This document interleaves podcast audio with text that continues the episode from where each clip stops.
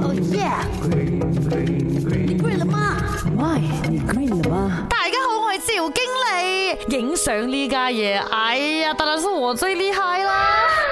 用那种 DSLR 的时候啊，真的会看到光圈 aperture 这个字。光圈呢，就是 camera lens 里面啊，有几片很薄很薄的金属片组成的。中间呢是可以通过那个光线，通过改变孔的大小来控制进入镜头里面的光线量。那你光圈开的越大呢，通过镜头进入的光量呢也会越多的。光圈的值啊，通常我们是用 f 啊来表示的。那你在 camera 上面你会看到 f 一点八。二点八四，这个就是光圈呐。那个数字越小哦，就是你的光圈越大，你拍出来的照片哦，那个 depth 哦是越深的。呢，就是你们喜欢拍那种 portrait 啊，后面蒙蒙那种啊。你的数字越大嘞，光圈呢就越小，这样子嘞，整张照片看起来嘞是没有那种前后蒙蒙的。还有啊，当你的 shutter speed 没有变的时候啊，合适的这个光圈大小哦，可以带来正常的曝光。那如果呢光圈过大哦，它就会导致曝光过度；过小哦，又会导致曝光不足的哦，哎呀，讲这么多这种东西呢，只是你在用 DSLR camera 的时候哦，才要学的东西的啦。现在全部人用手机拍照的嘛，